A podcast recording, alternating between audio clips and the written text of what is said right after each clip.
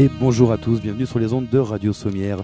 Nous sommes euh, aujourd'hui euh, sur les ondes de Radio Sommière pour vous parler euh, d'un projet, d'un projet de 10 émissions, des émissions qui s'appelleront L'héritage, voilà. Des émissions réalisées avec Campus des médiateurs, ONG, voilà, qui est ici sur Sommière, qui travaille sur le harcèlement scolaire. Et pour cette émission, bah, nous serons accompagnés de, jeunes, de jeunes de 11 à 18 ans, pour développer 10 thèmes, durant ces 10 émissions. pour ça, je serai accompagné également de Jackie membre de l'ONG Campus des médiateurs. Alors déjà, bah, bonjour Jackie. Bonjour. Tu vas bien? Ça va, merci. Donc euh, merci à toi et à toute ton équipe d'avoir mis ce projet en place. Euh, aujourd'hui, nous allons euh, démarrer ce premier thème qui sera le thème de l'école idéale, un thème qui fait rêver. Hein. Nous, on travaille régulièrement sur ce thème-là avec les enfants et il y a beaucoup de choses à dire et à voir. voilà. nous serons accompagnés pour cette émission de Augustin, Cyprien, Lina, Baya et Marwan. Bonjour à vous tous. Bonjour. Bonjour. Bonjour. Bonjour. Bonjour.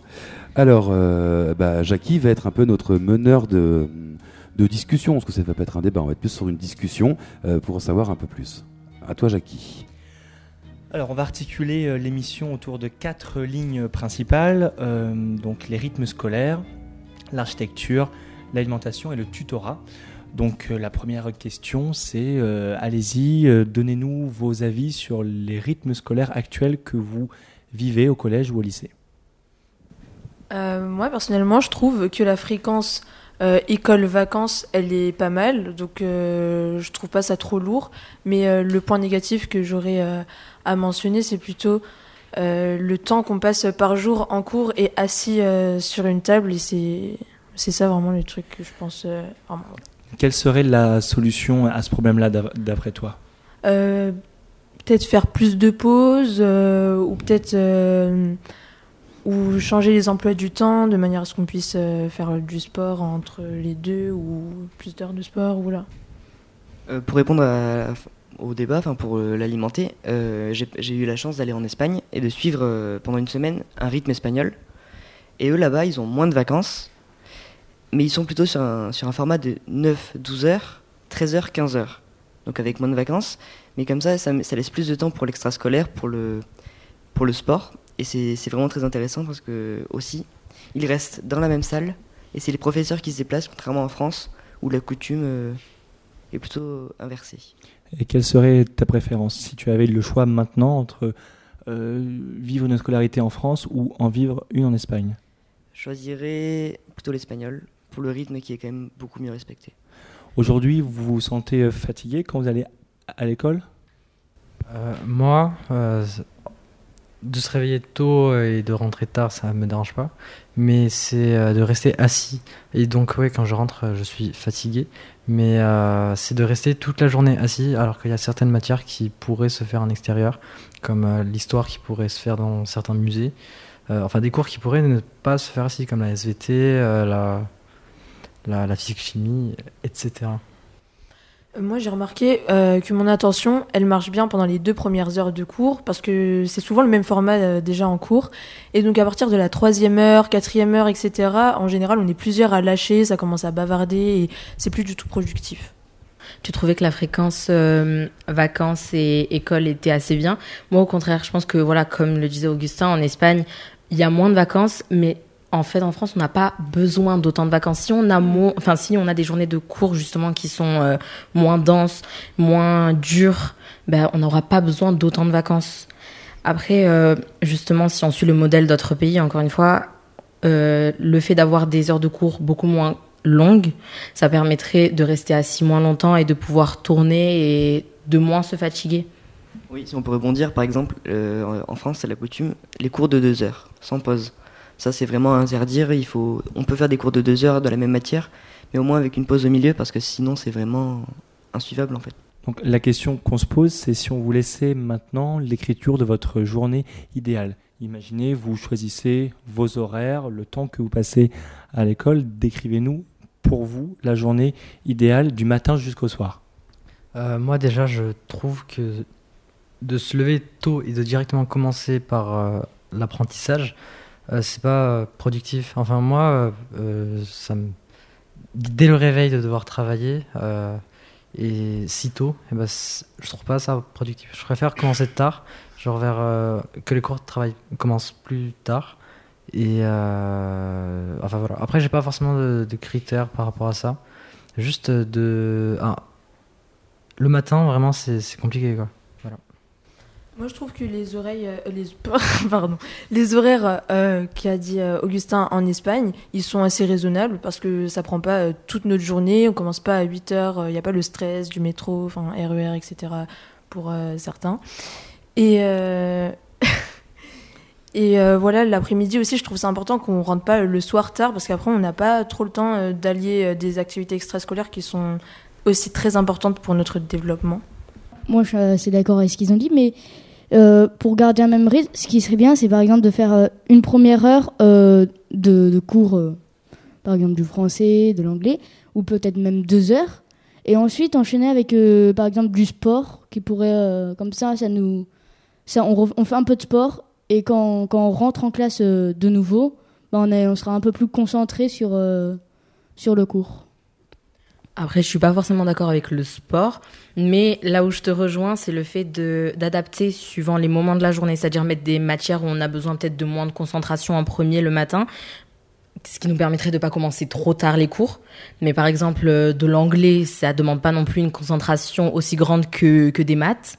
On pourrait le mettre euh, au tout début de la journée pour, ce serait comme un échauffement en fait. Et vous parliez tout à l'heure des devoirs. Euh, on n'en a pas beaucoup parlé. Les devoirs, euh, c'est vraiment dans le rythme scolaire. Donc vous avez déjà une journée que vous décrivez comme chargée. Au niveau des devoirs le soir, votre avis là-dessus? Euh, moi, je trouve qu'ils sont beaucoup trop conséquents. Après, ça dépend évidemment des matières, des professeurs, etc. Mais c'est vrai que quand on rentre d'une longue journée de cours et qu'en plus de ça, à la maison, on a peut-être une heure, voire deux heures de devoirs, euh, c'est vrai que ça peut euh, vraiment plomber euh, notre morale en fait. Bah, moi, je sors de la cinquième et j'ai appris que déjà qu'en cinquième, on n'avait pas beaucoup de devoirs par rapport aux années suivantes. Et ça, je suis d'accord, c'est pas énorme ce qu'on a, mais surtout ce que je, ce que je sens, c'est qu'il y a des profs qui nous donnent genre 4-5 exercices. Moi, ça, ça me dérange pas, mais ils nous le donnent directement pour le lendemain. Du coup, vraiment, des fois, on se retrouve avec une vingtaine d'exercices à faire pour le lendemain. Alors euh, je pense que ce serait mieux qu'ils nous, le, nous le disent quelques jours avant de devoir les rendre. Après, il faut qu'ils apprennent aussi à peut-être à équilibrer. Parce que par exemple, euh, je prends encore un exemple personnel. Je suis dans une, dans une section binationale où on fait des études de texte en espagnol comme en français. Et parfois, euh, j'ai cours le lundi, le mardi avec elle. Parfois, on nous donne des devoirs qui devraient prendre peut-être une semaine du jour au lendemain. C'est vraiment très très difficile de, de le faire finalement avec les autres matières en parallèle Alors j'ai une petite euh, question. Euh, vous, êtes des élèves français, donc vous critiquez ce qui est normal en positif et en négatif le système français. Mais en Espagne, est-ce qu'ils critiquaient les élèves leur rythme scolaire ou est-ce qu'ils étaient ou est-ce qu'ils le vivaient bien?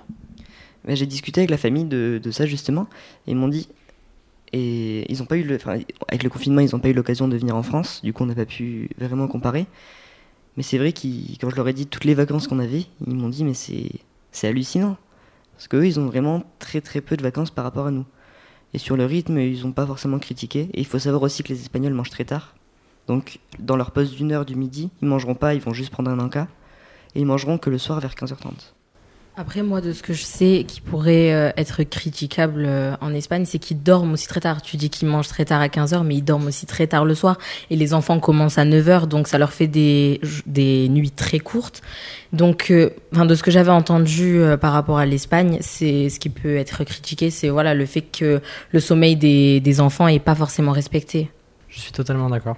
tout à l'heure, par rapport à, aux devoirs, moi, je pensais, j'avais pensé que, en fait, le, support, enfin, un, peu ce, autour de quoi tournent les élèves, vraiment, ce qui peut donner envie aux élèves d'aller en classe, c'est les professeurs. Et, euh, les professeurs, ils doivent, euh, ils, doivent s'adapter aux élèves, selon moi. Enfin, ils doivent pas forcément s'adapter à eux, mais essayer de, de les comprendre et de d'aller dans leur sens et d'essayer de de comprendre leurs besoins parce qu'il y en a qui vont pas forcément plus vite que d'autres. Donc, euh, bon, après, ça doit être compliqué avec une classe de 30 élèves, mais euh, et ça, je trouve ça dommage parce que euh, bah, tout le monde n'a pas les mêmes capacités dans, tout, dans, tout, dans les mêmes domaines. Il y en a qui sont très bons dans certains et pas dans d'autres. Bah, du coup, pour les devoirs, voilà, s'adapter aussi aux autres professeurs. C'est ça. C'est, euh, par exemple, il y a certains professeurs qui nous donnent énormément de devoirs un jour. Ça, ça va, mais après, il y a tous les autres, etc. Euh, des évaluations euh, d'un coup. Que les professeurs se concertent tous avant de nous donner les devoirs. Oui, ou, ou écouter les, les élèves quand ils leur disent que vraiment ce sera pas possible pour eux de faire tout ça pour cette date-là. On passe à un autre thème qui est l'architecture. On n'en parle jamais puisque vous intégrez des établissements qui sont déjà euh, construits, qui sont déjà imaginés euh, par des personnes qui ne sont pas des élèves. Donc euh, justement, votre, votre avis sur l'architecture. Donc on parle d'architecture, on parle de la décoration, de l'agencement, des espaces de repos, de travail, un, peu tout. Donc votre avis, qui veut commencer sur l'architecture? Peut- Peut-être un peu plus de, de verdure, parce que on voit beaucoup dans, dans les cours, beaucoup de, de béton, mais c'est, c'est, on voit pas, pas assez de, de, de coins euh, pour se reposer, par exemple, euh, des, des coins euh, verts avec de la pelouse. Moi, j'ai dit c'est triste parce que je trouve ça dommage. C'est, c'est, c'est vraiment, je, selon moi, c'est, c'est extrêmement important.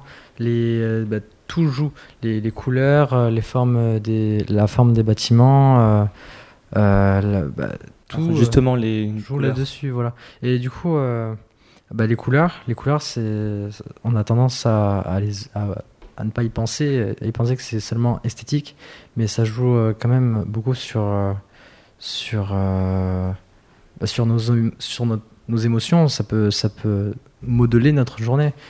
Et euh, du coup, il y a certaines couleurs qui sont associées à certaines, euh, à certaines émotions, à certains euh, qui sont sp- spécifiques, par exemple, à, l'imagination, au sérieux, enfin voilà. Donc, il faudrait, par exemple, selon les pièces, par exemple, en classe d'art plastique dans les collèges, mettre la couleur qui, bah, c'est le rouge, euh, qui, euh, qui favorise euh, l'imagination. Dans les classes où il faut se concentrer, voilà, le, vert qui détend, comme dans mon lycée. Enfin voilà. Et du coup, je pense qu'il faudrait que les architectes travaillent avec des gens qui s'y connaissent, des, gens qui, connaissent, le sujet. Et C'est vrai, je sais pas pourquoi, en, en France, la mode dans les, dans les établissements scolaires, c'est ce rose saumon. Je j'ai jamais compris pourquoi. Euh, oui, aussi, je trouve un point très important, c'est euh, l'hygiène dans l'établissement et notamment en parlant des toilettes. Elles ne sont pas toujours, euh, on peut pas toujours bien les utiliser. Des fois, il y en a pas assez. Des fois, elles sont bouchées et vraiment horriblement sales. Des fois, il n'y a pas de miroir, il n'y a pas de papier. Et je trouve ça, c'est vraiment un point très très important dans un établissement. Là, ce qui est assez euh, étonnant à vous entendre, c'est qu'on aurait pu penser que vous auriez imaginé un établissement très euh, futuriste, euh, mais en fait, on est assez loin de ça. Vous êtes assez proche de d'un type d'architecture très proche de la nature. Est-ce que vous confirmez ça? Vous êtes à peu près tous d'accord euh, là-dessus Je pense vraiment que l'établissement dans lequel on se sentirait bien, euh, ce serait un établissement avec, bah, comme ils l'ont dit, beaucoup de verdure, euh, assez ouvert sur l'extérieur parce que justement quand on est enfermé, on se sent pas bien. Avec un endroit où on se sentirait justement détendu, où on pourrait euh, s'installer confortablement, etc. Ce qui n'est pas forcément le cas dans, dans beaucoup d'établissements. Parce que, par exemple, les, les élèves, quand ils sont pas, par exemple, dans une. je sais qu'il y a beaucoup de, de salles dédiées à ce que les élèves puissent se détendre, etc. Mais euh, c'est des petites salles. Il y a des, il y a des milliers d'élèves dans, dans certains lycées, donc euh, c'est pas vraiment très adapté. Il y a vraiment des écoles, c'est comme des prisons, vraiment. Il y a, euh, on- c'est fermé, il y, a des- barreaux, et je trouve ça triste. Alors que il y a, moi, mon établissement scolaire, personnellement, il est, il est vert, il est, il est bien. Euh, je peux pas me plaindre. Mais euh, il y a vraiment euh, des établissements, c'est fermé, c'est un, bloc, c'est triste, c'est sombre, euh, voilà. C'est mieux pour eux d'être dans de meilleures conditions pour favoriser leur développement et leur, leur vie scolaire. Et comme on l'a tous dit, donc on aimerait quelque chose d'assez clair, d'assez ouvert sur l'extérieur, par exemple des baies vitrées et tout, ça fait un peu moderne, mais je pense que c'est vraiment très agréable aussi d'avoir la lumière du jour. Et euh, ce que je trouve qui serait appréciable d'avoir euh, dans les établissements, c'est vraiment euh, des, des salles de repos, mais vraiment euh, avec des canapés, des coussins, où on puisse à la fois étudier, ou, ou des endroits vraiment juste pour papoter, ou qui sont plus chill. Alors là, euh, on va passer à un autre thème qui est l'alimentation. Donc euh, l'alimentation, euh, je pense qu'on en a tous un très mauvais souvenir, même les adultes. Euh, donc euh, le midi, vous, euh, presque l'intégralité des élèves mangent à la cantine. Euh, votre avis sur euh, les repas? Bah, des fois, la cantine, ils nous font des repas à moitié cuits. On peut manger, euh, par exemple, je prenais l'exemple tout à l'heure des, euh, des courgettes. Des fois, j'en mangeais une, et il y en avait une sur deux qui était euh, pas cuite. Du coup, ça avait ça a aucun goût. Ce qui peut être parfois aussi euh, désagréable, c'est la redondance euh, des plats. Euh, parfois dans la semaine, on peut avoir euh, trois fois des pâtes, euh, etc. Et donc déjà, en plus de la redondance des cours qui sont bah, tous dans le même format, on a en plus la redondance des plats qui sont un peu tous les mêmes et présentés de la même manière. Et c'est vrai que et aussi parfois aussi pour les personnes qui ne mangent pas de viande, on n'a pas non plus de autre chose pour en substitut à la viande. Et c'est vrai que des fois, bah, on mange pas trop et il y a énormément, euh, beaucoup de gaspillage. Après, je vais prendre un exemple personnel. Euh, sur mon lycée, on est 2000 et on est une très très grosse cantine. Et c'est vrai que sur, euh, pour faire des si grandes quantités de nourriture, il faut pas non plus cracher sur l'éducation nationale. C'est quand même très dur, mais c'est vrai qu'il y a des alternatives qui pourraient peut-être améliorer, la, qualité. Et je voulais aussi rebondir sur le fait que je, suis personnellement interne. Et parfois, nous avons matin, midi, et, pardon, midi, soir et l'autre midi, le même plat. Donc parfois c'est un peu lourd et il y a un trafic de nouilles à l'internat. et donc c'est voilà. Bon. Personnellement, dans mon lycée, euh, je sais que la cantine, elle est euh, très bonne et qu'on a vraiment beaucoup de chance. Et euh, la cause de, de cette chance, on va dire, c'est le fait que le lycée a son propre chef qui arrive tous les matins. Et je pense que ça serait une bonne alternative, en fait, tout simplement pour que tous les établissements scolaires aient une cantine potable. Ce serait euh, que peut-être, si c'est possible, l'État prenne en charge un chef par établissement au lieu d'acheter tous les, euh, tous les trucs congelés et que ce soit des personnes qui mettent euh, tout à... En quelques mots, votre semaine idéale à la cantine, ce serait quoi? Euh, de la diversité, de l'équilibre, bien sûr, parce que des fois, il y a vraiment pas. euh, des fois, on n'a pas de repas équilibré. On peut ne pas avoir de légumes, c'est possible, ne pas avoir de, de protéines. Ou... Donc ça, vous, vous, vous assumez le fait que vous, que vous n'êtes pas contre euh, les légumes, vous, Ah non vous en voulez aussi. Bah, je trouve ça important. C'est pour, juste pour notre, pour notre santé, en fait. Bah, les adultes, ils ont tendance à dire que les adultes, ils ont tendance à dire que euh, non, nous on veut des légumes, on veut ah non, on veut des, des frites, des hamburgers. Alors que non, euh, voilà. Et même euh, pour nous, c'est important. Et moi, je pensais à un, truc, c'est pour le gaspillage alimentaire. À la sortie de notre cantine, quand on doit vider nos plateaux, il y a un, sac de pain. Vraiment, il fait la taille de certains élèves. Il est énorme et et c'est triste. Et euh, du coup, euh, je pense que ce serait important que les, que les écoles euh, soient en contact avec les associations pour la nourriture, ou même la, nourriture qui, qui reste. Parce que je vois qu'il y y a plein de- d'établissements euh, de nourriture. Enfin, de. de- de- de- il y a plein d'entreprises autour de la nourriture qui, qui gaspillent énormément. On voit leurs poubelles, c'est. voilà. C'est aberrant. Où on peut même euh, sensibiliser et euh, inciter les enfants à se servir moins pour euh, qu'il y ait moins de gaspillage et plutôt revenir se servir que se servir une grande quantité et après on n'aime pas et on jette. Oui, parce qu'à l'heure actuelle, ça diffère. Soit vous pouvez vous servir ou vous ne pouvez pas vous servir parfois. C'est ça? Bah, ça dépend. Ok. Enfin, oui, il y a certains lycées où euh, les gens se servent. Par exemple, les entrées, on peut se servir. Les entrées, on va pouvoir se servir, mais les plats, c'est euh, les cantiniers qui nous mettent euh, une quantité. Je sais pas comment ils jugent, mais ils la mettent en tout cas. Très bien. Passons au dernier euh, thème qui est le tutorat. Donc le tutorat, c'est un principe par lequel on vous accompagne si vous avez de difficultés scolaires. Donc c'est généralement les élèves entre eux. Pouvez-vous nous, en parler, votre avis là-dessus? Bah, En fait, par exemple, tout à l'heure, on parlait des contrôles. sauf qu'il y a des élèves qui prennent plus de temps à apprendre des leçons que d'autres. Du coup, ce qu'on parlait, c'était avoir des, personnes qui pourraient nous aider en cas de... Si par exemple on a besoin d'aide pendant un apprentissage d'une leçon. Alors c'est vrai que bah, dans tout, on a des classes très hétérogènes. On a de tout. On a des personnes qui avancent de manière beaucoup plus rapide que d'autres. Et souvent, j'ai rencontré beaucoup de, de, beaucoup de professeurs qui ne prennent pas euh, compte de cette hétérogénéité et donc, euh, ils vont avancer vite avec les personnes qui comprennent vite, et après, euh, par facilité, ils vont laisser le reste. Donc, c'est pour ça que je pense que c'est très important de les prendre en charge. Donc, euh, qu'ils aient des tuteurs qui puissent les aider après les cours, ou bien, ou je sais pas, ou un assistant au professeur qui puisse interagir, enfin, qui est une, une bille, comment on dit? Bref, qu'on s'occupe de tout le monde. Après, je sais, euh, ce que je vais dire va peut-être faire débat, sûrement d'ailleurs.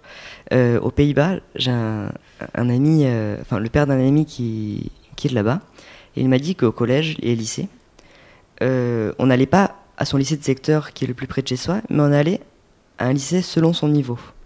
Donc il y avait par exemple, bon, c'est un chiffre hasard, il y avait 5 niveaux.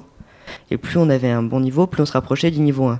Donc ça permettait aux bons élèves de bien avancer, et aux élèves un peu plus en difficulté de ne pas se faire, entre guillemets, rabaisser par les autres et de pouvoir progresser plus à son rythme.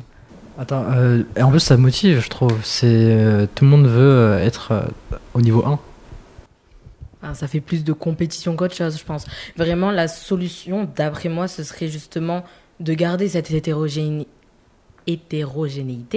mais de, de l'utiliser. Enfin, pas parce que là, elle est clairement pas utilisée et au contraire, c'est, elle est là aux dépens de ceux qui ont du mal. Du coup, euh, l'idée qui avait été euh, donnée, ce serait de mettre euh, des personnes en fait qui qui seraient là pour aider pour aider ceux en difficulté. Ça pourrait être au sein d'une même classe, c'est-à-dire que on met une personne avec des facilités avec une personne en difficulté, ou alors tout simplement mettre une personne je sais pas, par exemple, si on prend un exemple en sixième, et lui mettre un quatrième euh, comme tuteur, on va dire, et si jamais il a des questions, etc., il serait là pour l'aider. Et ça, en plus de l'aider euh, sur son niveau scolaire, ça pourrait, euh, ça pourrait tout simplement lui, lui faire connaître des gens, etc. Euh, moi, je comprends, je comprends pas trop ce concept aux Pays-Bas parce que ça indiquerait qu'il y a des personnes nulles, des personnes plus fortes, euh, alors qu'en fait, je pense que on a tous des facilités dans certaines matières et dans d'autres, on peut pas être nul partout. Après, c'est peut-être le système qui qui nous correspond pas. Euh, c'est vrai, j'avais pas réfléchi sur ce côté. Moi, je trouvais ça super pour pour justement tout le monde progresse selon son niveau. Mais c'est vrai que je voyais pas ce côté discrimination et il n'y a pas de système euh, éducatif parfait. Je suis sûr qu'il y a du positif euh, aussi dans ce système-là, comme du négatif. Alors, pour conclure cette euh, émission-là, en une phrase, votre école idéale. Augustin, tu veux peut-être commencer Oui, pour moi, l'école utopique serait une école avec beaucoup de verdure dans, dans les espaces extérieurs, de l'espace justement dans les couloirs pour circuler, qui n'est pas de, de chahutement et aussi un uniforme pour euh, amoindrir les discriminations. Euh, selon moi, la meilleure école, ce serait une école qui prendrait en compte euh, vraiment tous ses élèves et qui agirait de manière à ce que chaque élève puisse se sentir bien à l'intérieur, donc pour le bien de tous. Alors, selon moi, l'école idéale, c'est une école où chaque élève peut aller au maximum de ses capacités et, et dans les meilleures conditions pour atteindre ses objectifs euh, du coup, ça va un peu rejoindre ce que Baya a dit, mais pour moi, une école qui se rapprocherait de la perfection, c'est vraiment une école où on écouterait l'enfant, où on prendrait en compte euh, ce dont il a besoin et ses attentes, ses demandes. Bah, je reviens un peu sur ce que Augustin a dit, de la verdure, peut-être des uniformes. Aussi, euh, comme on l'a dit au début, peut-être des emplois du temps un peu moins chargés et euh, le reste, ils l'ont tous un peu déjà dit. Et voilà, merci à tous. Nous arrivons à la fin de cette première émission, euh, émission qui s'appelle L'héritage. Voilà, on était sur la thématique de l'école idéale. Euh, émission mise en place par l'association, non, l'ONG, pardon, Campus des médiateurs, ONG qui est basée chez nous à Sommières. Et merci à Jackie Pamard d'avoir animé cette émission. Merci beaucoup, Jackie. Et- Merci à vous. et merci à nos jeunes participants, nos jeunes animateurs radio du jour. Euh, donc nous avions Augustin, Cyprien, Lina, Baya et Marwan. Au revoir à tous et puis on se remet la petite boucle sonore de fin. Salut Salut. Bonne soirée.